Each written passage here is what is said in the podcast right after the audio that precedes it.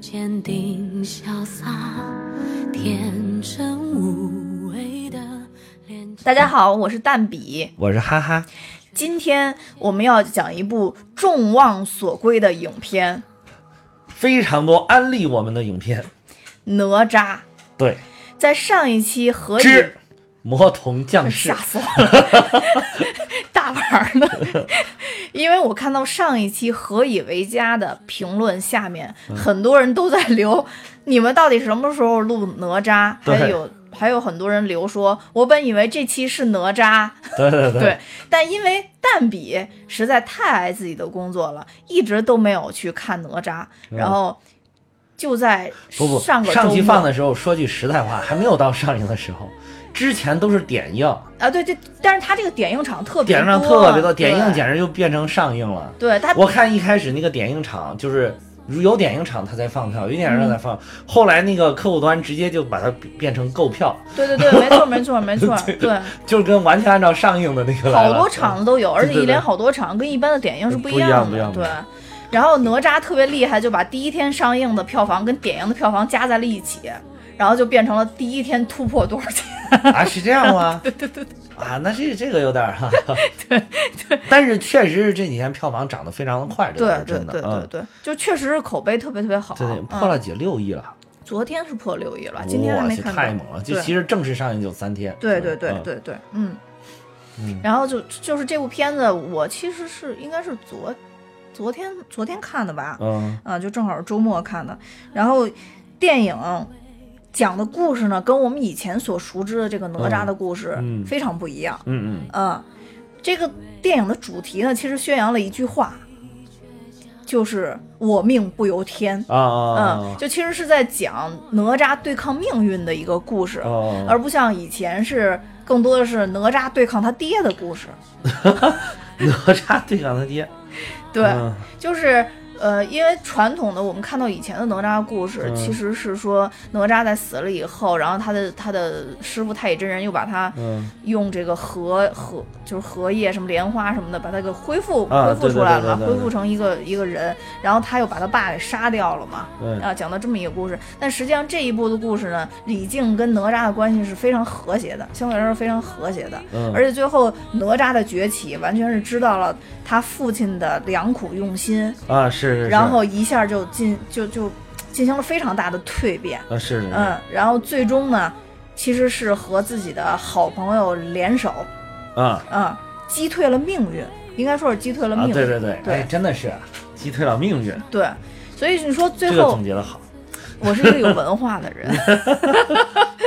击退了命运，其实命运就是说，因为他这里里边讲的是、哪吒是魔丸转世，嗯嗯。嗯，对，然后就是元始天尊炼的两颗丹嘛，其实就是有一颗是魔丸，对对对，然后他就是魔丸转世，然后魔丸转世呢，所以就是在他出生三年以后要被天雷劈死，所谓就是说他最后对三年后被天雷劈死，对对对，所谓就是听着是挺惨的，他跟呃他跟他的好朋友也就是敖丙，嗯。然后两个人联手，虽然他敖丙就是那个龙王的三太子嘛，之前他其实是原原著是把那个龙王三太子打死了。对。啊、但是这里边呢，其实就是讲他跟龙王三太子联手，就是击退了天雷，其实。啊，所以以击退天雷也不是说他们俩没死，而是说灵魂尚存，精神尚在。而肉体已经被劈烂了。啊对对对对对，但是有灵魂在，有精神在，就有一股又有一股精气神在就是指不定哪一天又又能重生了啊！对对，就为了后边的封神宇宙埋下了伏笔。啊，对对对，嗯也可能是就是第二部哪吒就是又重新化幻化肉身之后杀了回来，对对对，毕竟他有非常靠谱的师傅太乙真人在。啊嗯，，这一部太乙真人，这一部的太乙真人真的是非常的出彩，有很多人骂这个太乙真人，但是我觉得真的特别为什么，要骂太乙真人呢？就觉得太乙真人不正经嘛。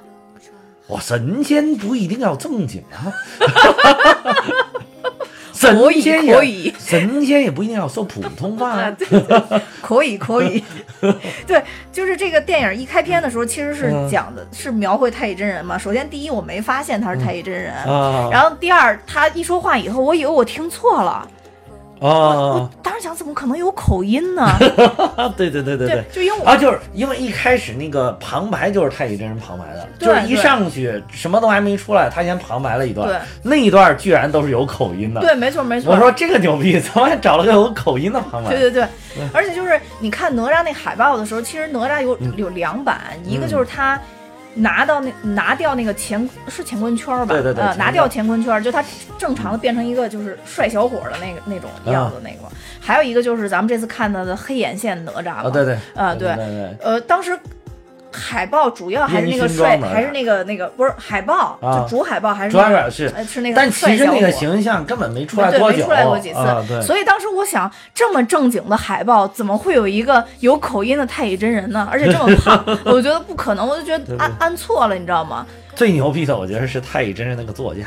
太乙真人说：“我这个座驾，谁碰到了就会按照他的性、呃他的这个特点了，画成他的形象，画成他应有的形象。” 然后旁边就有人说：“那为什么你的座驾是只猪嘞？就是好多人都说这一部，因为这一部片子其实里边大量的穿插一种一些那种无厘头的搞笑嘛，对对对。然后所以也是有很多人骂，但我反而觉得这是我觉得这部片子特别出彩的部分，嗯。因为就是没有太多的恶搞吧，我觉得没有那么嗯。恶，就是特别特别。有人说放屁那样特别庸俗，但是我我也没觉得，我也觉得就很有意思。？”哦哦哦强哦！哎呀，逼那对对对对，笑死了，笑嗯，对，那块儿特别搞笑呀，我对，我也觉得特别搞笑，而且真的是用了自己全身的力气。就是，差一点就让申公豹抢到了，对，所以其实这个整个电影一开篇就给人一一种这个。呃，特别这个颠覆的感觉，嗯嗯，对，其实一开始就讲的是他这两颗仙丹到底是怎么回事儿，嗯对吧？然后就是呃，等于元始天尊其实是拜托了太乙真人，把这个仙丹，那就是下凡说这个李靖是有天命所归嘛，对对对，然后说要把，就他另外那那那一颗好的丹叫什么玩意儿来着？一个是魔丸，一个是灵珠，哦，对，灵珠。嗯，本身其实哪吒应该是灵珠转世的，对对对魔丸就应该放那儿，直接三年后被劈死。对，但由于太乙真人受到了申公豹的迫害，不不不，我觉得主要还是自己不靠谱。办大事儿为什么要喝酒？人家说就抿一小口，我去，对，就抿一小口，为什么要全喝完？对，然后其实就是确实这里边太乙真有点不太靠谱，然后所以、总之就阴错阳差的把魔丸放到李靖老婆肚子里，嗯嗯，而且李靖的老婆在以前我们看到的动画里边是那种相对来说比较柔弱，柔弱。然后完全从夫的那种。对对对对，但是这里边特别帅，特别帅对对对，特别帅，俨然一副也是兵马大元帅那种啊！感觉。对。对对对，对对。对对，然后降妖就是怀着说生不出来就老怼李靖，啊，对对对对对 就把就把气儿全撒到老公身上。对对，就是特别符合现代的一种、对对对对，现代的一这个是整个这部影片都非常好的一个，就是它等于把一个非常传统的故事加入了很多我们易于理解、喜欢接受的现代化的理念。对对对对嗯对，没错没错。然后，呃，这里边就是他其实最后等于变被魔丸转世之后，嗯，呃，哪吒还是正常降生了嘛，因为他已经其实钻到那个李靖他老婆肚子里了。对，就是降生以后，你觉不觉得那个当时降生，他不是变成一个火娃火娃降生吗？啊，是是你觉不觉得那个特别像超人超人特工队里边那个最小那个小孩啊，最小那个小孩儿，对，那小啊孩着火的时候就那样，而且头发也是竖着。就是飘起来的那种感觉。对我觉得那个特别像。不过这个也对，就是因为火，它那个空气就会预热往上，对对对就会往上头发应该是飘的。对对对对，然后我觉得那一段我就让我突然想起《超人特工队》里边那个嗯最小那个小孩儿了。是，嗯，然后这里边当然就是说，咱们说太乙真人不靠谱的原因，嗯其实也是因为他这个他的同门这师兄嗯啊申公豹，嗯然后就是给他捣乱嗯嗯啊，然后申公豹跟他捣乱呢，主要是。这个这个这个引出申公豹这个角色，一开始看起来好像申公豹就是一个特别心机重的一个角色，啊后来申公发现申公豹也有自己的可爱之处，嗯，在哪儿呢？嗯，就比如说他的口吃，啊啊啊啊！嗯对对对对嗯对对对对，然后他拿着那个，其实等于他当时为什么把魔丸就是，哎，申公豹是不是有一下？你去，你去去干嘛呢？啊不是说你去就不要回来啊，对对，你去就不要回来，结果他只说了你去，然后那个那个那个就那个那个龙王那个什么敖丙，嗯，直接说谢谢师傅，哗转身就走。走。对，然后后面还说了一大堆话，然后回头说啊走了。对，我觉得第一次这个申公豹最逗的就是。申公豹去了以后，等于龙王跟他说：“嗯我是不是可以把是灵珠是吧？啊啊啊，说是不是可以已经把灵珠嵌到我我我的这个孩子身上？”然后他就不不不，然后后来说不行吗？然后他说不错。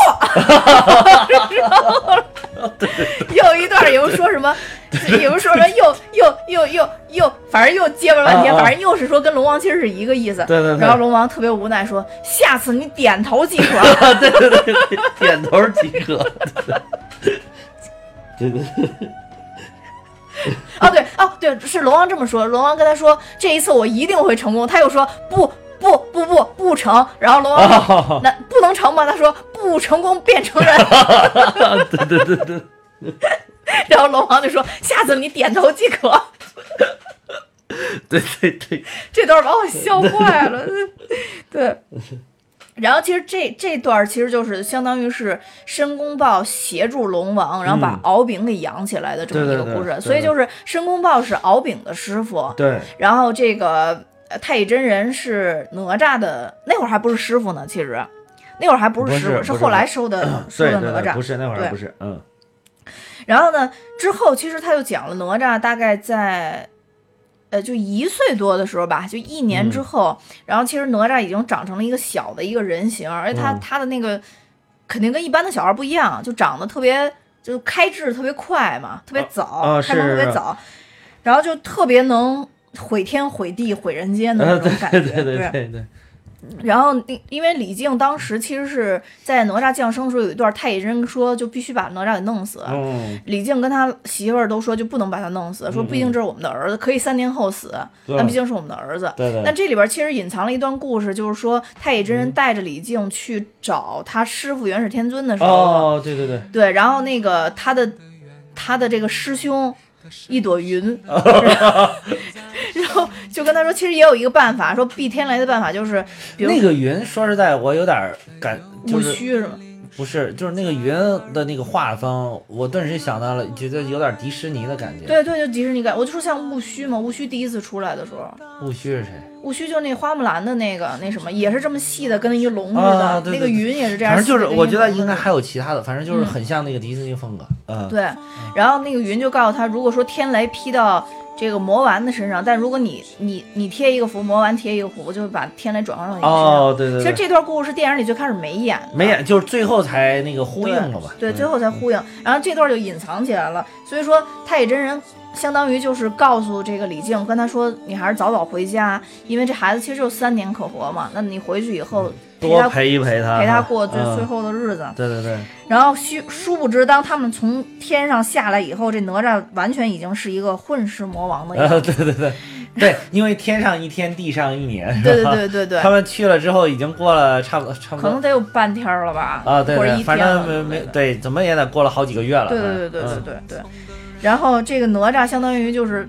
他们好像弄了一个结界，就是那个哪吒跑不出去的，对对对对他只能在那个院儿里边玩儿。然后，但是哪吒因为特别聪明，经常从院儿里跑出去。就是对对对对对嗯，对，他那个结界兽好像是参考了那个叫什么？三星堆啊，还是什么的？就是一个，嗯就是正儿八经发发发掘出来的，就是咱们咱们国家比较上古文化的一个、哦那种形象。嗯，反正总之那两个结界也是大傻子，然后就经常被哪吒耍，然后哪吒就从结界里跑出来，然后哪吒每次从结界里跑出来的时候，整个市集就会大乱。嗯嗯，然后 对对对对，中间我记得有一段特别逗，就是有几个抬棺材的人，啊然后发现哪吒出来以后，吓得把棺材里的人给扔出来，自己躺棺啊材，对对对对对。对然后旁边那人还还怕哪吒发现他是活的，然后把那个棺材里边贴符上的那个人的符贴到自己脑袋上，然后躺在那儿。对对对对对，然后还有一个人是这里边最典型的一个形象，就是一个五大三粗的一个嗯。男子，但是是一个娘娘腔。啊，就这里边所有大家的混乱，都是因为这个娘娘腔开枪，啊，就是开始乱喊，对对对对。开始乱喊，然后造成的，就是会造成一种混乱的感觉。对对对，啊，其实好多的事儿都让这个娘娘腔给搞的了。对对对，本来没那么大事儿，对，没错，我觉得这种人特别典型，是完全制造紧张空气。对对对，嗯，主要是哪吒出来的确实也挺帅，人家不是主动直接走出来，啊五嗯，四倒数计时，给你确实给你也给你营造了这种紧张感，对吧？对。然后大家可以看到，这会儿的哪吒就是嗯咱们一直看到那个宣传里边儿，那就是那黑眼圈儿的那个哪吒。啊啊对，对，因为咱们有一个听友，其实他他们公司是参与了哪吒的一部分的制作嘛。小西爱动画。对对对啊，现在叫小西哈，原来叫小西爱动画。对，嗯然后就是参与了一部分制作嘛，然后所以我们也聊聊了一些这个关于哪吒的对对对事情，然后我就问他，我说为什么哪吒会是一个黑眼圈儿？嗯，然后后来他就说，就是可能会感觉是那种。就是那种有有一种还是有一些要邪恶或者说那种魔王对对。他说因为如果不这样，怎么就是怎么能够让别人觉得害怕呢？对对对对，这不是你长长得如果跟敖丙那样，可能大家真的不害怕。对对对对嗯对即即便有龙角，说实在我也爬不起来，对，敖丙就很帅啊，很帅啊，嗯对帅的不行啊！现在直接都有人 cosplay 了，开始啊是吗？啊，而且 cosplay 真的超像，有啊有？cosplay 超像了，对不对，脸型特别好。这种化妆的人我都不不相信，嗯还不如你那么真实。这，但是这个我我觉得啊这还有一个就是小西解释的另外一个解释，我觉得更好。虽然小西否定了这个只是他开玩笑，小西说。这个哪吒之所以设计成黑眼圈，是为了致敬熬夜的动画人。我其实我知道咱们这个听友里边有很多动画人，而且有一些真的是我觉得是，就都聊过嘛，有些然后就是真的是对动画事业非常有感情、有热情的人。对对对，嗯，所以真的是，首先我觉得咱们应该向他们这些人致敬。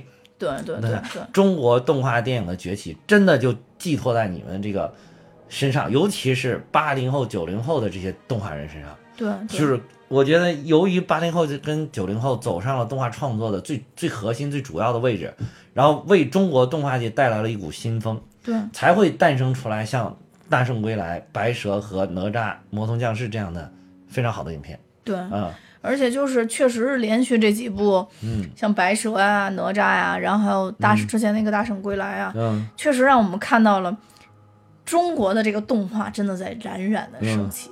对，就是嗯。有很多动画人呕心沥血去做这些新动画，嗯。我我就爱叫它新动画嘛，就是它会有很多很多现代感跟现代的特色，对，而且就是这一部哪吒，你也可以看到哪吒不管是打架的时候还是在什么时候，很多动作都设计的特别出彩。嗯。呃，当然就是最后大战的那个是是最出彩的，对对我觉得就是一直天上地下的那个搏斗的那种感觉，然后打斗那种感觉，嗯。就是非常非常出彩。所以我觉得确实是像你说的，真的要致敬这些新一代的漫画人。漫画人，对对对。嗯然后我觉得更多的应该还还要再说一下，就是我发现我们的听友群里有很多很多人都是特别喜欢画画，画画或者说在从事相关的职业。哎，我这个我这一点其实我很费解，我们这样一个节目为什么会招致很多喜欢画画的朋友来收听？因为我觉得我自己的理解啊啊就是爱画画的人本身都比较单纯。哦嗯，就是他他对画儿的世界的沉浸，要比他对一般世俗世界的沉浸要要多得多。哦你看咱们这里边有好多人，他可能就每天都会画一点儿，每天都会画一幅，啊或者几天画一幅这样。对对对，然后我就会觉得他们从这个画画当中得到了很多的快乐，得到乐趣了。对对对嗯对，所以就是特别单纯。但米哈哈也是一个非常单纯的节目，就嗯单纯可爱的这样一个节目。然后所以二者一拍即合，噼斯 噼斯啪斯的全是火花，你知道吗？我我这个就我当时还有一个想法，就是这个我的感觉是是因为画画的人，就是一画起来时间都特别长，就是太无聊了，旁边随便放着个什么就就可以坚持画下去，所以就把我们的这个打开放在旁边作为背景音。对，但是我觉得就是说他们的投入度是超出我想象，就是我觉得其实咱咱们这个节目其实有什么，有人听，嗯听完有人比如说订阅，有人这个关注，他他都还操作不太一样，比如就又关注，然后再听，最后又能进群，进群又跟咱们交流，又最后能画出发给咱们发画儿，这其实经过了好几步的转化，你知道吧？哦所以我觉得这个就不是随便听听的那种感情这么这么复。杂呢？原来对对对对，哦特别复杂的感情，啊，经过好多部感情，所以我特别想谢谢咱们，就是听友群里这些特别会画画的人，因为他们对对先后好多人都给我画，就给我看过他们的画，啊是真的都画的非常非常优秀。对对对所以就之前我还说，我说大家只要画还有人帮我们设设计过一次那个版面是吧？就是喜马拉雅头、头条的，就是最上面的那个版面。嗯，流浪狗兄，二狗哥，呃，对对，二狗哥，对对对啊对，为特为感谢二狗哥，我还是寄了他一根儿，寄了他一根儿就是蘸凉水的鞭子。鞭打哈哈专用鞭子。啊，对对对对对，对蘸凉水的鞭子啊。对对，所以所以所以特别感谢大家，是我觉得就是在我在我心里，你们都是艺术家。当然，我还有一个想法，就是说，既然这些这么热爱艺术的人认可了我们节目，说明我们节目的艺术性也是非常高的。你真的喝多了，今天，你真的喝多了，你这个，为什么用这种怀疑的眼神看着我？就是贴金也得有点限度。我觉得前两个说完已经够不要脸了。行，我我原本以为这是一个就是要跟听友深情互动，然后夸夸你们的这个环节，后来发现最后还是到了我们身上了。被哈哈硬拉了回来。对，然后继续再说，就当时我啊看电影的时候，有有一幕真的想到哈哈了，啊？嗯，真的想到哈哈。难道是太乙真人？对，没错，就是 我去，真的不会吧？真的就是因为大肚皮吗 no 吗？no no，这是一个非常旋转的一个过程，因为这个它这里边不是有一个那个江山图什么万里江山图还是叫什哦，么？是，对啊，对对，就相当于他们可以钻到那个土里边嘛。其实他们为了驯化哪吒，就让那个哪吒不出去毁嘛，就在那个、那个世界。画里边毁啊，对这就相当于这个古一法师造出来的一个多元的世界，对对对对没错嗯没错。你进到另外一个维度了。对嗯，然后呢，那在这里边就有一幕，就说他去找这个指点江山笔。嗯，因为哪吒其实当时他练的练功练得特别快，然后又挑就是挑逗这个太乙真人，然后相当于把太乙真人弄得满脸都过敏了嘛，啊。然后就太乙真人自己拿不了这个笔，啊。然后就跟他说：“你翻一下我裤裆去，就我裤裆里有好多东西。对那个时候我就想起了你，我裤裆里没有好多东西，有东西但没有好多不，是不是真的不是这个意思，不要那么猥琐，你知道吗？啊 就我的意思就是说，我当时就想起了机器猫，啊啊啊！对，你不觉得它那个天哪，像一个你这个太复杂了，你这思维太复杂。想到了机器猫，就想到了我啊对，想到机器猫就想到了你，我想到是纯真版的故事啊，太复杂了啊，你这这这别别别老往这个故事里边，就是从啊裤裆应该先到四次元口袋。次元空间次元口袋，次对元口袋，对对对对对，没错没错是。是一个道理的对，我想到你，我既没有因为胖，也没有因为裤裆想到你，我是因为快乐的机器猫想到你。啊，是是你看你这人档次就是跟我不一样。然后，然后继续说啊然后就是这个这个，其实这个在这个整个的过程当中，呃，哪吒一直不认可自己的身份，嗯。他就觉得说，其实这世界上的人都看不起他，都歧视他，说他是妖怪。对，其实他并不知道他自己这个魔丸的身份，是。他家里人也没有跟他说。这个时候，他的父母为了怎么说呢？为了让哪吒能好过一点，就跟哪吒说，其实你是灵珠转世嘛，啊啊啊然后所以你未来肩负着拯救世界的重任。重任，对，所以你得练功啊，啊对对。得练，你得跟师傅练啊。啊，对对对。然后他就各种跟师傅练功，然后还在那个虚拟世界里，我觉得那真的借鉴了复联，你知道吗？是？就是在虚拟世界里边练功，嗯。然后就给他。比如弄弄一片渔村，然后让他在那里边打，但是他每次打的时候，哦，那个不是渔村，就是一个城城城市的街道，但是他每次打的时候都会把街道所有都毁掉。我想，是是是，猩红女巫，这。对吧？不不，其实是有一个那个 X 战警有一集是他们也有这个，是是第一站还是什么？金金刚狼一直在那叼着烟不好练，就是不不好好练，其他人都特别认真。啊，你还以为是真的，突然看到金刚狼特别不屑，啊，一直说我雪茄呢，啊对。我雪茄呢，你们要谁给我弄掉陪我。然后一会儿，然后人打差不多说怎么怎么，而且关键是那个暴风女特别的投入，演的嗯特别真。然后一会儿金刚狼上去歘飞上去，说刚力士你给我甩上去，然后好像是好像是三哈，三啊对，然后把他他甩上去之后，直接就把那个哨兵机器人头给割掉，嗯，演演示就结束了，等于等于是这个演练的后半段都没都没练了。对对对对对对 对，就是有点这个感觉，就就反正就这个啊真的特别像。然后为什么说像复联？就是我当当时真的想到，就是这嗯这个这个当时。美队三里边儿，猩红女巫为了救人，然后也其实也啊，误对伤了很多也误伤了很多对人，对对对对。嗯。然后这里边哪吒也是，哪吒的目的就是哎你别说这段，哎呀，对，就真的真，我当时你这么一说，我突然想起来，我当时那一幕也想到了猩红女巫，就是嗯把平民给炸伤了。对对。对对，而且一开始，嗯，他其实，在画尔街一开始，我还以为他真的是去救人了。嗯嗯嗯嗯，对他他就是那做出那种虚拟感觉，反正我觉得这种借鉴其实是挺好的。挺好的，挺好的。对对对对对对也可能人家不是借鉴，就是自己想起来，但是就是让我们看到之后，确实联想到了这些东西。对啊对对对对。啊，但是但是这些就是真的非常的好，我觉得非常好。嗯但不管怎么着，就在整个这个训练过程当中，其实哪吒花了花了大概两年的时间去训练吧。对对对。然后训练完了以后，他总是想去行侠仗义，然后但是他们家人就不让他去嘛。对对对。终于有一次，他拿着指点江山笔就从那个画里边逃出出来了。啊，对。逃出来以后，他他其实真的是想解救人世人那会儿是正儿八经是有妖怪来了，对啊，对。抢走了一个小姑娘，对对对啊没错没错。他真的是去救她的，对。啊然后，尤其这个妖怪是各种恶心的技能，他他其实他对对对小姑娘抢走以后，其实到了海边，他在海边碰到了敖丙，敖丙呃，对，对，敖丙也出来行侠仗义了，对对对他也出来行侠仗义了，对，其实。就当时他们跟妖怪搏斗的时候，妖怪一吐吐泡泡以后，其实敖丙是先被化成食人了。啊对对对要是如果没有哪吒，敖丙就真的死了嘛。对对对，然后这个哪吒就一直就打这个怪，然后就跟怪说：“你把它解毒。”然后这怪就给他醒出了一大堆的绿鼻涕。啊，当时我看的时候，我就想，这肯定是外敷的药。然后哪吒 短短短短短就给喝了。对 对对。对，我当时也觉得这肯定外敷的，我当时就想到，可能他喝完就会说这个药外敷也可以可以，对，果不其然，对。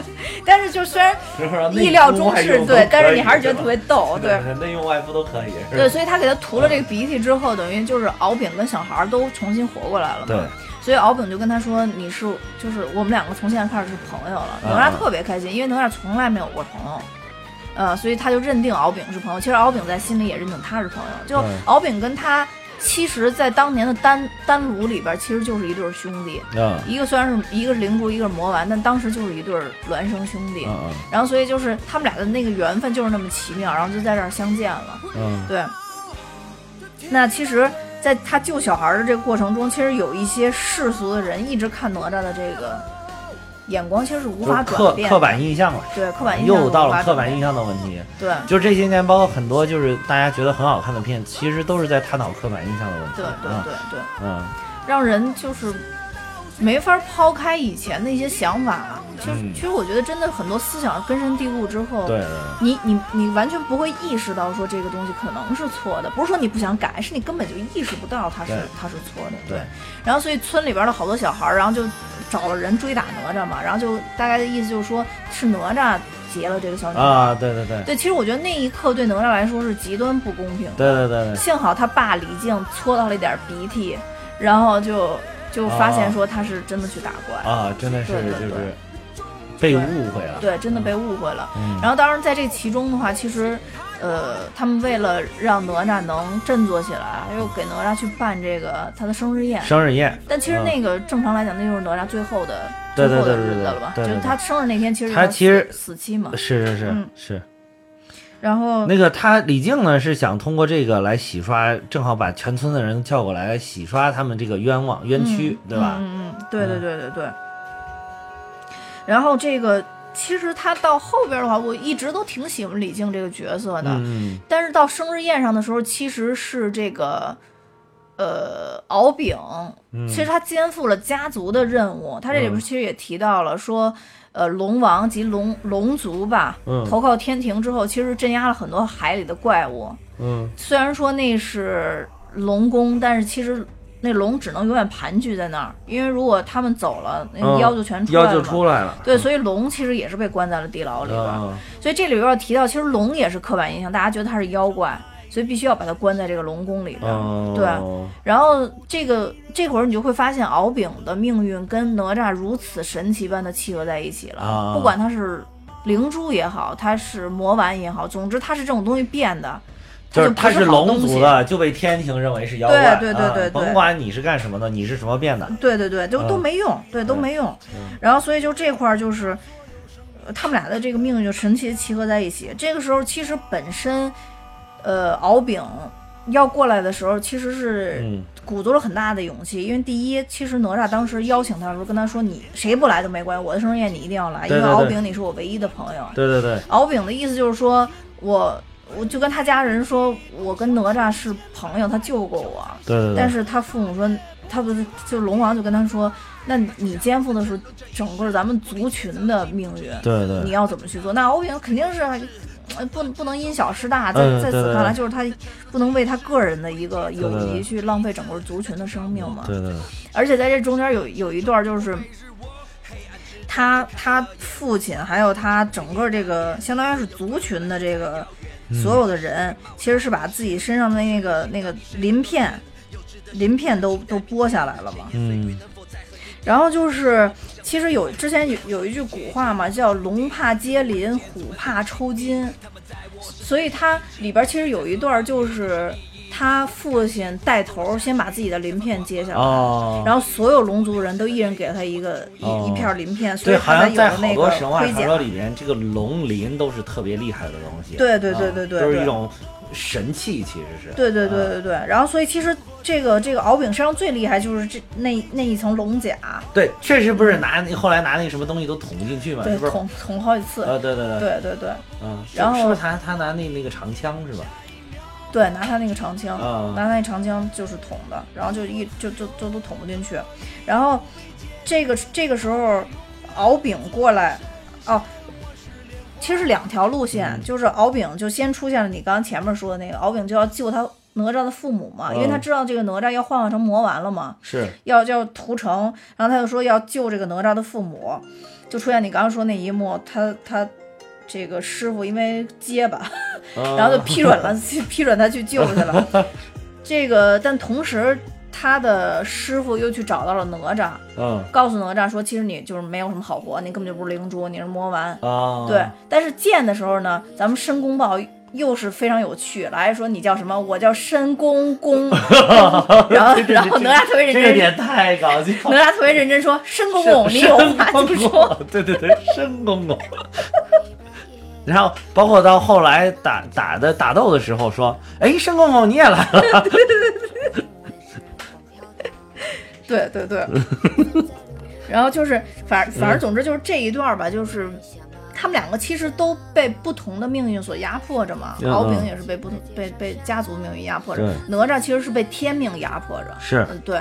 然后这个时候就来了最后的决斗。其实一开始敖丙还是有一丝怜悯之心的，啊，对，但是在这个段儿，就是我会发现说他让李靖干了一件我特别讨厌的事儿，啊，就是李靖一下把敖丙那个衣服给掀开了，发现敖丙有龙角啊，是是是，就我当时不知道为什么要给李靖安排这样的人设，但可能就是真的是李靖可以容忍自己的孩子是是啊。有魔性的，但是他他看别人就不 OK，就是因因为对也有可能是这样，哎，对，有的时候是这样啊，嗯，有的时候看说啊，这谁家孩子这么讨厌，其实你们家孩子比谁家都讨厌，对对对，没错没错，就是这样。的，对对对，而且还有一个，我觉得可能是因为他不是世代在陈塘关就是镇镇这个跟妖族做呃对对对对。战斗的嘛，嗯嗯。所以他可能他基这个骨子里边就带了一种就是一眼就能发现谁是妖族，同时我要把跟你斗争的这种这种心态，对，但是就是我觉得种习惯性可能是其实是敖丙先救了他们。对先救了他们一次，然后他们却反而，我觉得是有点恩将仇报的意思，反而会过来嗯掀敖丙的那个衣服嘛。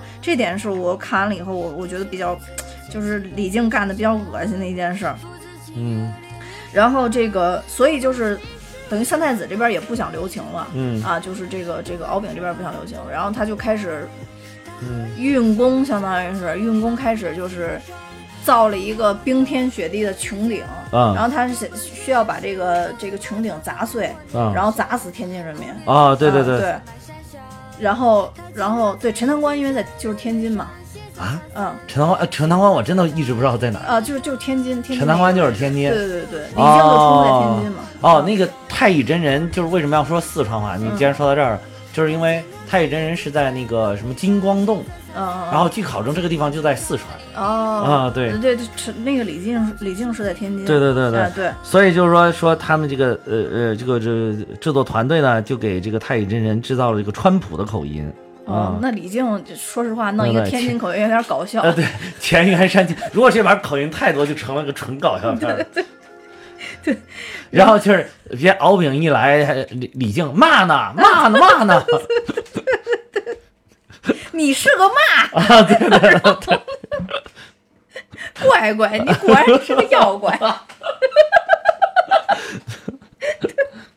对，正经一点，正经一点。后边就出现了真正的高潮，就他们 开始四人打斗，就是两对师徒开始打斗。其实是，就敖丙跟他的师傅申公豹，还有太乙真人跟哪吒，相当于就是这两对两对师徒 CP，然后就开始打斗。对，打斗的过程中呢，感觉太乙真人好像是最弱。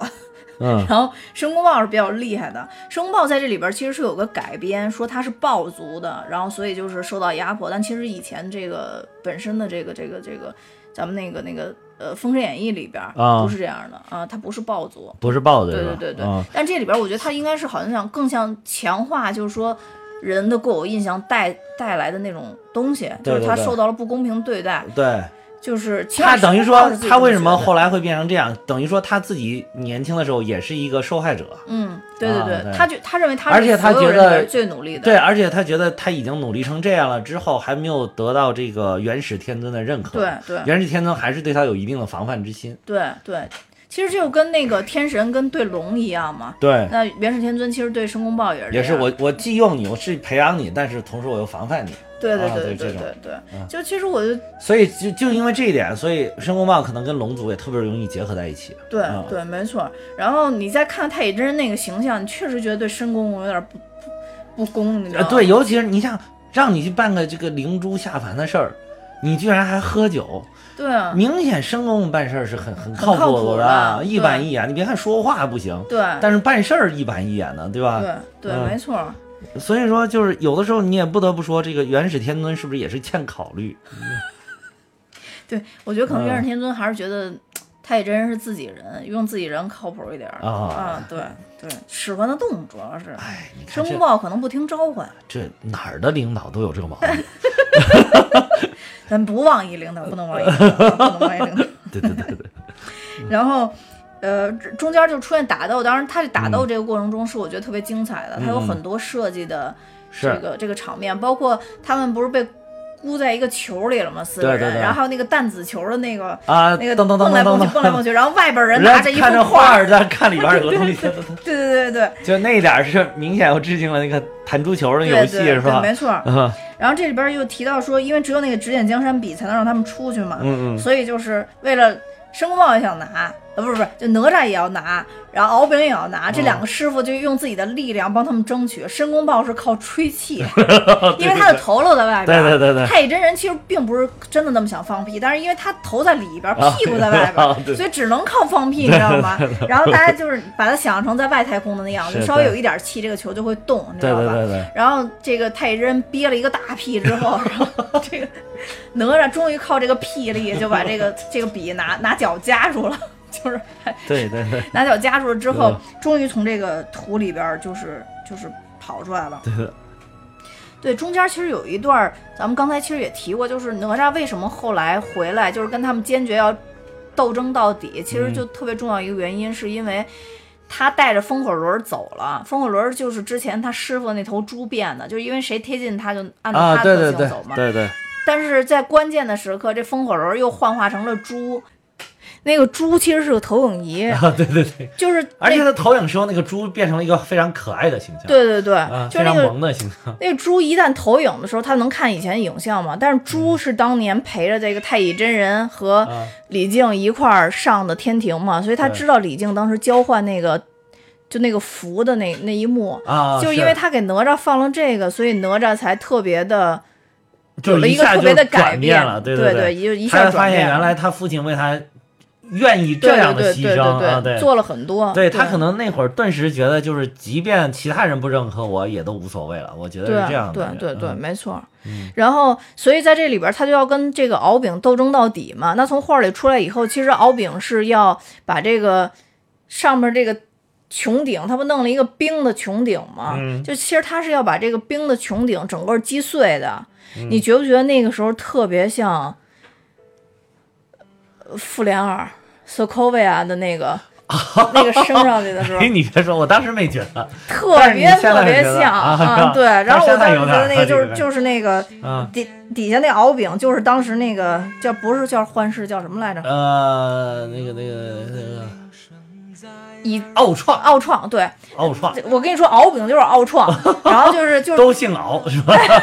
对对对，就是敖字辈儿吧。嗯。然后那个就就拖着那个那那玩意儿，然后又把啊周围击碎，然后不就啪就掉下来了吗？对对对，就当时那个超级像。然后啊那些后来哪吒跟他打斗的，等于救了他们以后，其实当时那些难民啊也特别像当时那个。就是当时那个复联，啊，就是索科维亚的复联难民嘛。对对对对对，哦就是那种劫后余生的那种、哦那种感感觉哦也特别特别像。对，所以我觉得那一幕让我其实那一幕最让我最让我留下印象的，倒不是这个，最让留下印象是那会儿哪吒献出了三头六臂，哦，对对，这个才是哪吒最牛逼啊，的大招儿。对我这后边写了像钢铁侠，呃，为什么这这哪像钢铁侠？钢铁侠哪有三头六臂？就红红的呀。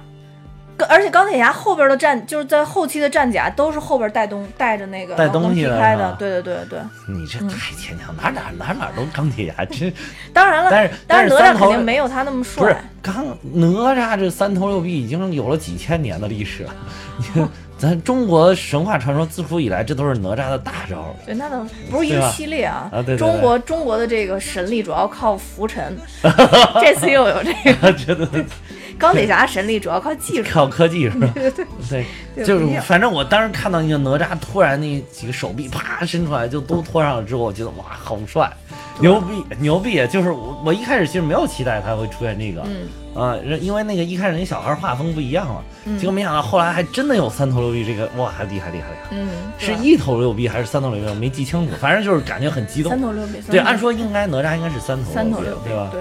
啊，然后其实这个这个后边才出现了说表哪吒真正表达这部片子的主线，就是当当时这个天雷已经开始嗯。就是有那个旋口出来了他就知道他自己要被劈死了嘛，然后他就跟他父母道别，说就是反正就是我的命啊、嗯但是我我很开心，就是跟你们过了这么长时间，啊对对对。我反正大概说了一下，他还把他爸那个偷偷塞给他的符给撕了，撕了，啊。对，就是然后表示决绝的这个态度。对，就是老子要走了，然后就就踏上了就归归归魂的这个路，然后就去去天雷窝子里了。对，然后这个时候，其实本身我真没想到后边会有敖丙这一幕，哦，就突然就是当哪吒快撑不住的时候，敖丙突然冲到了天雷的中心，拿着他那个龙鳞甲，啊。一下撑成跟一把伞似的。啊，就是挡住了，挡住天雷，所以你就看那个，个、那个甲，其实真的是非常的、那个，这是法器啊，对厉害的法器非哦。常厉害，嗯还抵挡了一会儿天雷，但最后还是被踢烂了嘛，因为天雷还是很厉害的。对对对，然后这个时候太乙真人又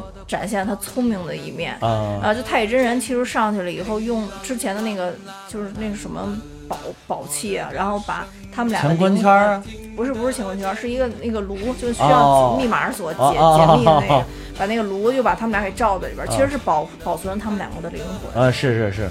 对，是，在这之前主要是他们两个首先手牵手，然后两颗那个就是灵珠跟魔丸混在了一起，混在一起啊，，对。就是又释放出来一开始那个叫什么混混天什么什么，就是那个魔珠的，就是那个那个那个能量了，等于是，哦嗯嗯。而且而且说，而且前面他们说过，当他们两个联手，可以吸可以吸很大很大的能量。对对对，所以他中间有一段，哪吒说他肚子要爆炸了，就中间有一句台词说肚子要爆炸，其实就是他在吸那个吸能量，这个能量但他已经吸吸不住了。吸不，所以这个这个时候敖丙又上去，等于对两个又可以吸啊，就一下对对抗了这个天雷滚滚。对对对对，然后这个这个这个再加上他师傅，相当于最后就把他们给保存下来了。嗯，是，嗯，然后保存下来之后，其实敖丙一直在跟他说说，就是命运，就他跟敖丙说，我是魔珠，我都那个、啊，对对，我都为人民做事儿，你是灵，你呃我是魔丸，我都为人民做事儿，你是灵珠，你怎么不为人做事儿？啊然后敖丙就说这是我们龙族的命运，然后这会儿他抛出了这这部片子主题话，嗯就说、若命运不公，你就斗争到底。对，对，然后反正相当于就是把这个主题给、嗯，给升说出来升华出来，其实升华了。对这个也是就是导演想要表达的这么一个一这么一个内涵在里边。对，啊然后所以他就其实就这里边最重要就是嗯。若命运不公就斗争到底，然后还还说就是我命我命由我不由天嘛，对对对就是这里边最主要的对，导演在接棒采接受采访的时候，他也说了，他其实就想表达就是一个打破成见、扭转命运的这么一个对。对对嗯，对对，对然后所以就是，呃，应该说虽然前面最开始哪吒一直都是个混世魔王的角色，嗯。但其实，在电影后边三分之一的部分，应该说还是比较清晰的表达了导演的这个主线的。对对，然后还有好多咱们的听友之前也都又纷纷跟我说让我带纸巾，我就莫名的奇妙了，为什么咱们听友都这个老老让我带纸巾呢？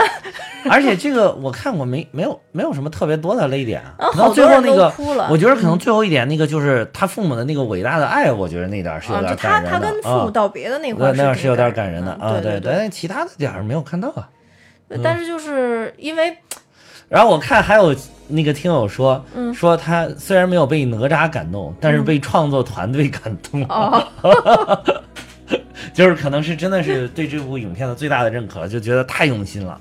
嗯嗯，对对对。嗯。然后这个其实这个整个电影，我觉得我之所以看完了以后，就说感触没有那么深，因为人其实从心理学上有一句话，就是说人往往感触最大的就是你未实现的部分嘛，啊所以你才会感触深。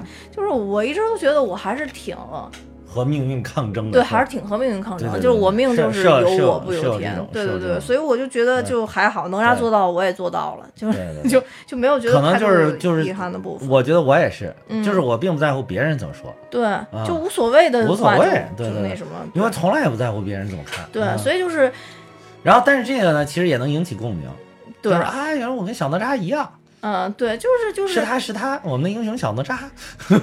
就是有一颗不要脸的精，不要脸的这个这个这个精神，对对嗯，有一颗不要脸的心，就就就无所谓，啊因为做自己就行了。对，然后呢，其实这部片子跟之前的这个这个《大圣归来》之类的这种，其实都有一些就是探讨，其实就是包括孙悟空，其实也是《悟空传》啊什么的、嗯。这些片子里边都说过，孙悟空其实他就是成佛跟成魔也都是在一念之间，嗯，就很多人其实都在探讨。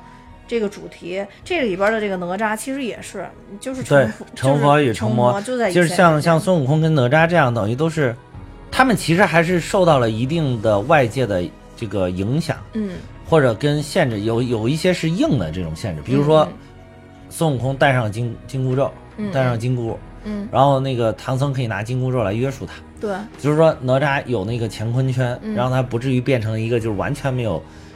嗯完全没有思想，没有没有那种理性的，就纯属一个破坏的那种魔丸。对对对，对，就是他到最后也是，他一开始解开了一阵儿那个乾坤圈，嗯。那简直就是魂不吝。嗯，但是后来那个他又把那个乾坤圈解开了之后，他还套在了自己的手上，就嗯。嗯就等于释放了自己一定能力，又又钳制住了自己很多的这个东西。哎，我觉得那个嗯。细节做的特别好，因为他完全放开乾坤圈的时候，他是没有眼珠的，哦，嗯，但是他当他就是戴上乾坤圈，让他自己有意识的时候，其实他是有眼珠的，就是哦就感觉那个人真的就失心疯了，就是就是如果完全没有乾乾坤圈，就他就真的失去意志了，对对对。就眼睛完全是白色的眼底，是是。然后那个。戴上他有一部分意识的时候，就是有眼睛，就是感觉是一个有血有肉的人在战斗了。对对，所以我觉得这个好多细节还是做的挺好的，就是他都还特意考虑过。对，对，所以这个怎么说呢？你动画有很多很多细节，包括之前咱们说那个白蛇的那个也是，嗯就是因为细节决定了，说白了就是真的是细节决定成败。嗯嗯。嗯，还有就是这里边对一些小人物的塑造，包括刚刚咱们提到那个大汉，然后还有就是周围的有一些老人吧，就你嗯看起来好像他真的好像被哪吒欺负或者很可怜之类的，但其实他们都是不明辨是非，就是塑造一种愚民的感觉，嗯就特别愚的那种感觉，就是听风就是雨，根本就不用自己的思维去明辨是非。嗯。嗯，对，就是其实你看到哪吒，如果把小女孩劫走的话，他会那么快开心跟小女孩在一起玩吗？而且你来了以后就正常的跟你说我没有做这个事情，其实作为一个混世魔王，他承认又如何？就是对就大家不会去分析了，因为对你已经有固有成见了。对对对，所以我就觉得这个这个片子还是探讨了很多很深的东西的吧？我觉对得。对对，就是等于说现在很多的动画真的是要摆脱低幼向。嗯嗯，对吧？要能融入一些就是可能成熟一点的人能够看明，就是能够引起反思的东西嗯在里边。嗯嗯嗯，对，没错。然后还有就是，好多人诟病说，呃，这个跟之前那版哪吒就是改的太多了。因为以前不管是《封神演义》也好啊，或者说是动画片儿也好啊，或者说是甚至港台的一些，作品也好，基本上没有脱离这个哪吒的主线。其实哪吒都挺乖的呃，，对对，啊就就就是好多都是已经被收服了的哪吒。对对对对其实真正这个这个影片有很多的成就是部分，其实借鉴了七九年那一版的对哪吒闹海。对对对那一版就是我当时看完这个，我一下就回想起来七九年那版的那个哪吒闹海，嗯嗯所以我当年还回去又浏览一遍哦那个哪吒闹海。其实当时那版哪吒闹海可以说是在当时的技术条件下拍的是场面是很宏大的。对，而且那一版嗯哪吒闹海真的也是有很多的深意在。在哇，那一版面小，我跟你说，那小朋友肯定心里边也留下阴影了。我跟你说，这个就是那个我就说，就跟还是跟狮子王那次说的一样，好多这小朋友的心理阴影都是动画片留下的。对对对对啊，最一个首先是那个抽筋，把龙抽筋了，对对对，这对个当时觉得哎抽筋那个动作我还记得，骑在上啊，歘对对对，还有就是后来这个哪吒直接自刎在当前，哇塞，这个真的是，但那一段真的挺虐心的，说小朋友看了绝对会哭的。对，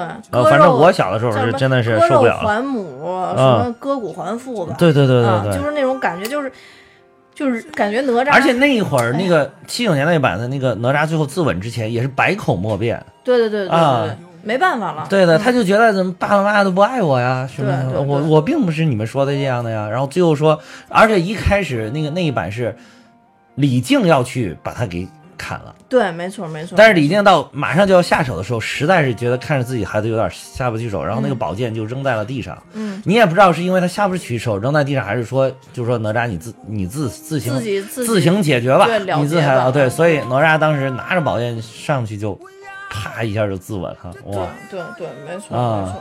然后就是，嗯，我之前看过一看过一篇文章吧，还真不是个影评，但是就说哪吒，就说七九年那版哪吒的话，更多的是一种哪吒与，因为他那里边儿他跟李靖的关系明显是不和谐的，呃，啊是一直都不太和谐。对对对，然后就是。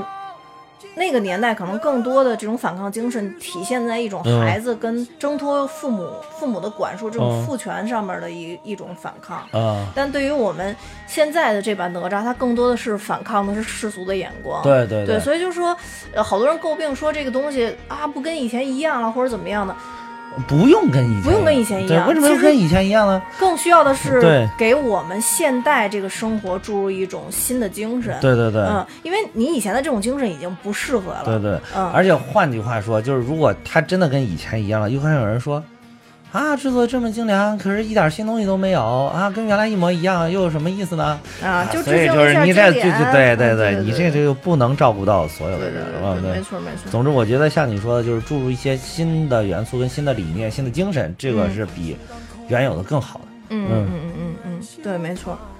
所以我觉得说，嗯，呃，整个这个哪吒这个片子嗯还是拍的挺令人满意的。虽然说也有嗯很多反对精神，但是起码就是说从从豆瓣评分上来看，现在还非常好。豆瓣评分还在。嗯呃，八点七分吧，啊，就是一个非常高的一个评分。之前都是九而且它点几分，，而且那个哪吒一开始是好像是八点四吧，它是慢慢慢慢涨上去的。对嗯，这个很难得，这个就是涨分，这个很难得，落分是很常见的。嗯我当时去看哪吒之前，我特别怕看完了以后特失望，因为太多人给我安利了。啊，然后但没想到看完了以后觉得，嗯，符合预期，这已经很好了。因为前面有很多人把你的期望已经拔得很拔高拔高了，对对对，所以说难，所以说这个不容易啊。对对对对嗯对嗯，但是我我其实对这里边打斗的场面，我真的还有一些自己的看法。嗯嗯嗯，就是呃，其实我觉得就是最后那个打斗，虽然就是场面非常的大，而且打得非常的激烈，但是我其实更喜欢看的是前面他打那个就是妖怪，那个什么妖怪，就是会吐泡泡那个妖怪，嗯那点设计的反倒很精巧，因为他要躲避那个泡泡嘛。嗯嗯，啊，所以那那个我觉得挺搞笑的，他要躲避泡泡他抡那个已经成为石头的那个啊，对，还是抡抡一下，我觉得这个特别有创意。嗯嗯啊，同时我觉得就是如果总体来看，我还是更喜欢当时白蛇里边那个，就是哦，小青他们打斗那段，就是那个有有那个针的那种，那个呃，嗯对对对，就好像是把他困在一个笼子里边那个嗯嗯打斗，嗯我觉得那一点也是打斗一个给我印象非常深刻的一个啊。嗯，对，白蛇那段确实做的非常对对对对对对对，白蛇的最后最后包括最后一段，其也有最后一段，并不是整个我都喜欢，但是最后一段最令我就当时白蛇最后一段最令我有印象深刻的就是那个变成那个就是好像是这个太极图的那个跟那个对决，一种魔法系的对决嗯啊，就这边我把我那个太极图突然画成好多那种仙客。嗯，然后同时那边那个蛇就是跟蛇就怎么打，就是好像鹤对蛇的那种感觉啊，对对对对，对，我觉得这个这一点儿就是当时，说是在，那个给我的就是亮眼的感觉更多。嗯，嗯，就白蛇它的那个基调好像是整个电整个动画片都是很正的那种。很正的但，这里边打斗还会穿插一些搞笑对的这个对对对，比如说申公公你来了，啊，对对对 对，就是所以说他这里边是你你不觉得这个哪吒这个节奏更像一些国外的好莱坞的影片？对对对这，个就是两部两部相比的话，白蛇其实更加成人向一点。对对对对，对探讨的东西可能更加严肃了一点，有些部分对。，而且就是白蛇那个，我觉得可能，呃，不是所有人都愿意看，是因为白蛇它还是更更多的传达的是一种爱情、爱情观、爱情理啊念。对对对那这个就是更具有普适性的一个、一个观点吧。其实每个人都有这个问题，对每个人都有这个问题。对对对，对我觉得可能就是连王校长都有这个问题。对对对，就是仰天长啸，赞叹这个，感叹这个世界对我的不公。当然，王校长估计很少有，可能可能偶尔偶尔偶尔可能会感叹一下，但像咱们这这等人，就可能就有的时候会感叹一下命运的不公。是对，所以说它是非常有普适性的。对对嗯，而且他就是说有好多原来的这个有一些东西，它是靠这个命运，就是它是屈从于你的命运的安排了，但这个就是完全是一种反命运的。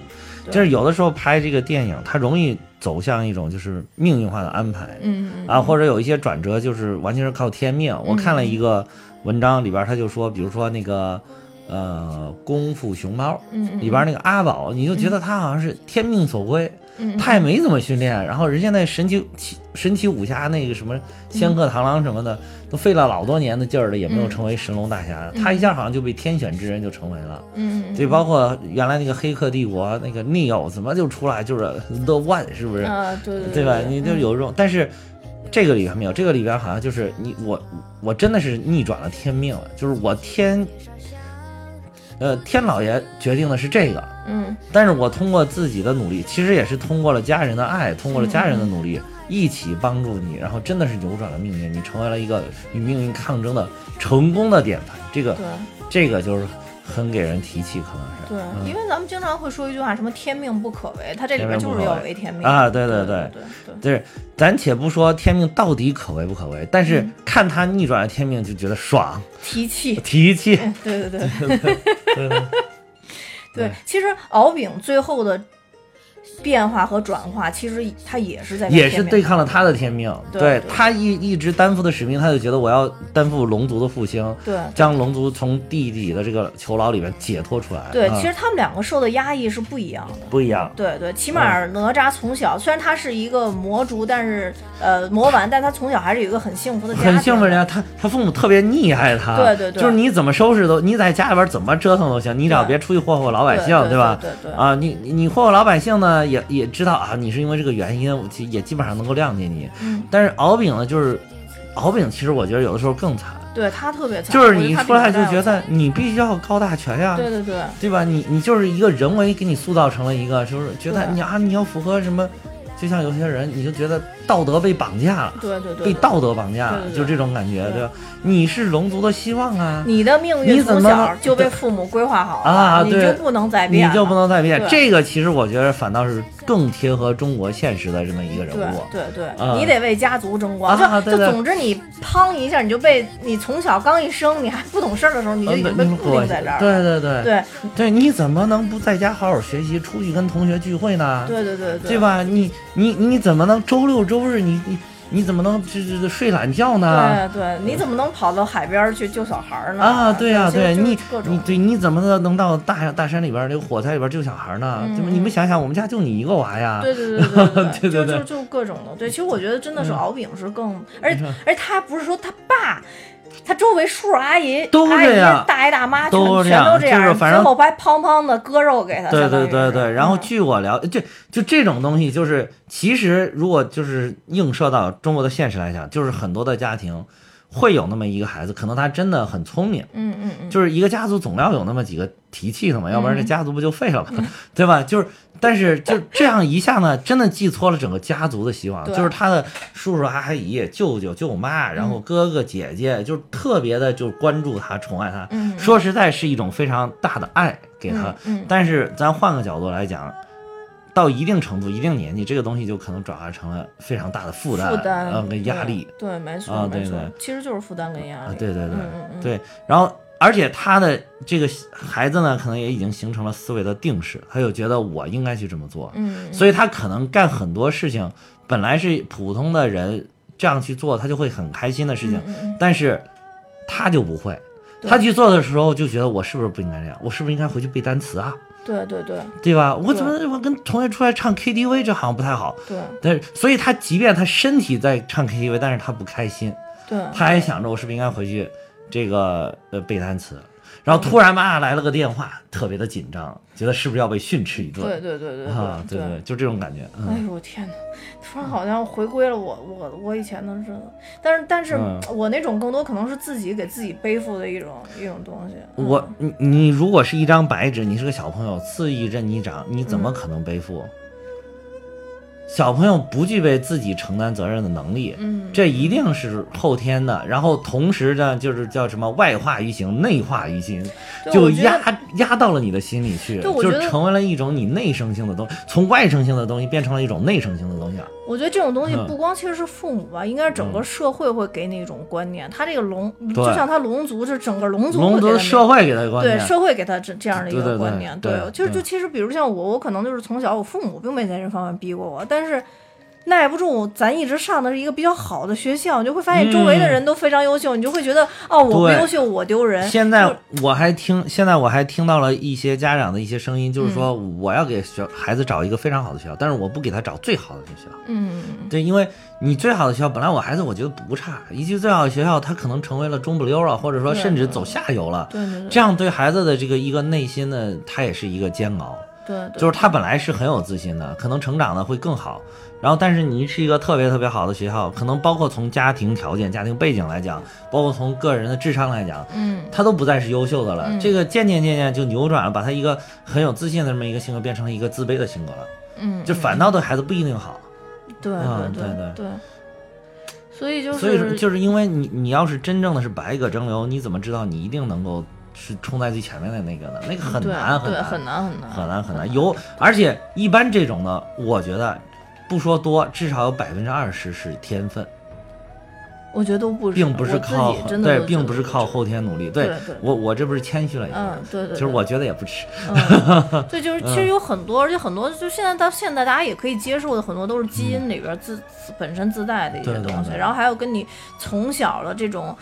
这个这个思维转化各方面都是有很多关系的。对之前那个，呃，有一个就是那个诺贝尔的获获奖什么呃，对，那个那个那个获奖的人就是经济学家，叫什么赫赫克罗还是叫什么呀？嗯然后他就是讲到说对孩子的投资嘛，说如果你是零到三岁，你给他投资一块钱的话，好像你换得的回报是。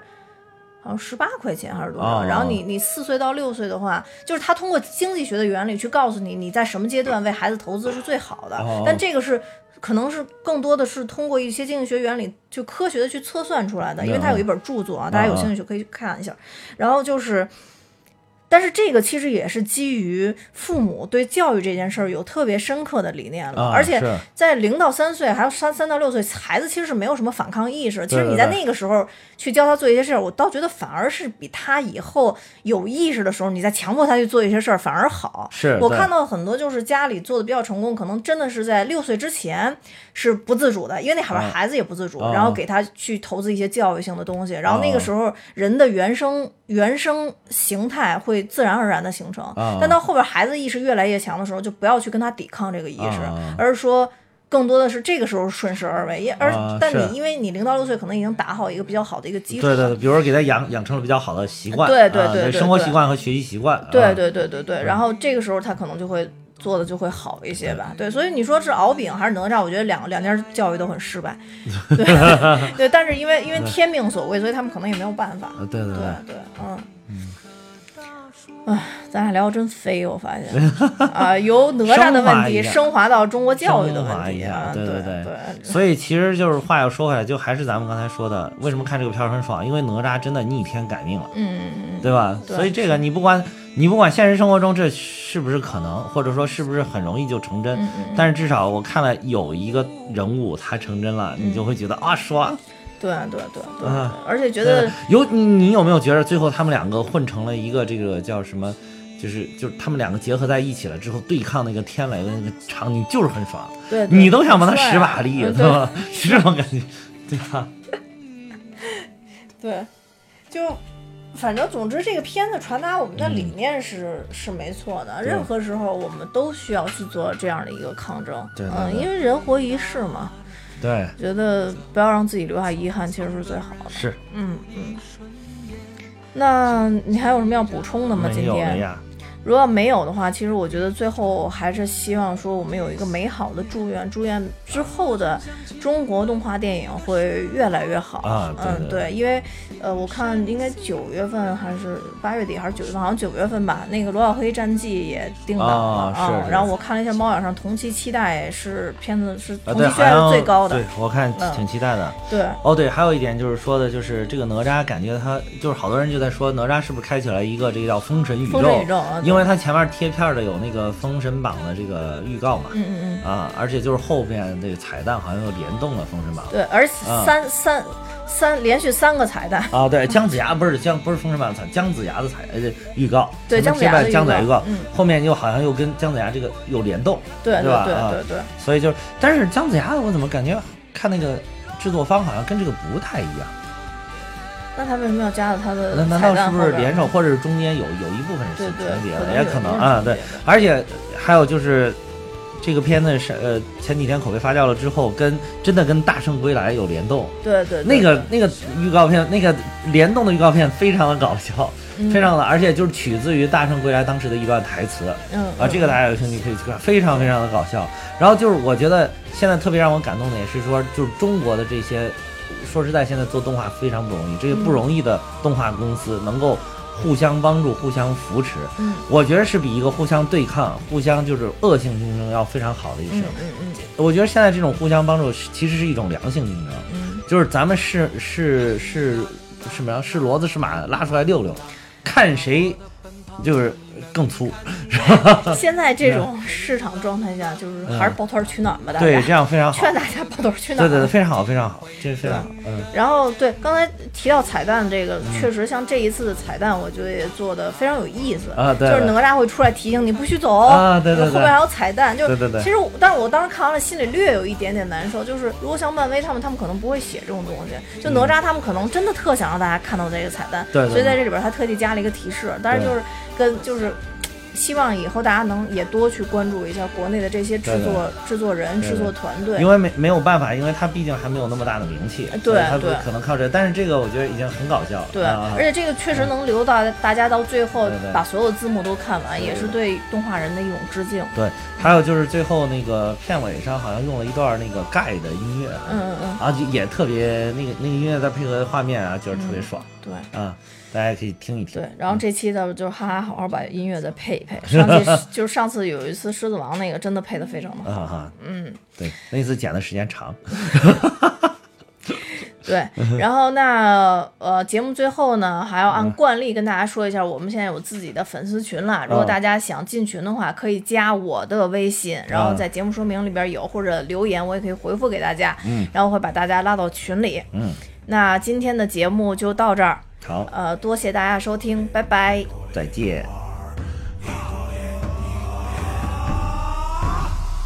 风跟着我飞，有两道火光，天上海里的神仙能奈我何妨？从不拘泥任何世俗凡人的目光，我要奔向前方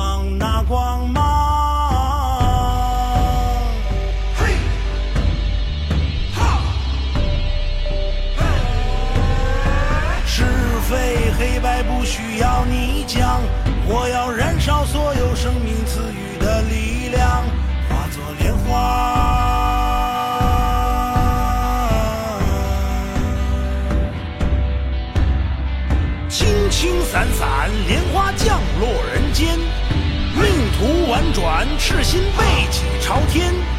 通天遁地，洞晓世间百态，脚踩星河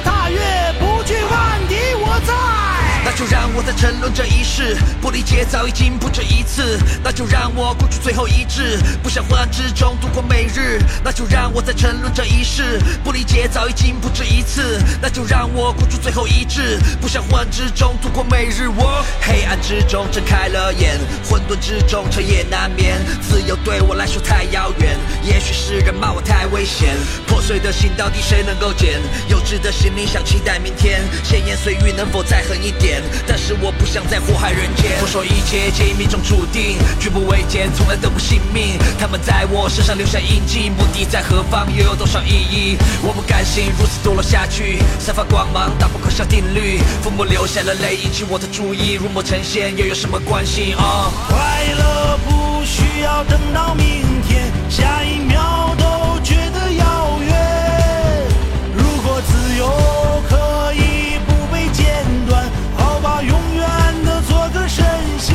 是莲花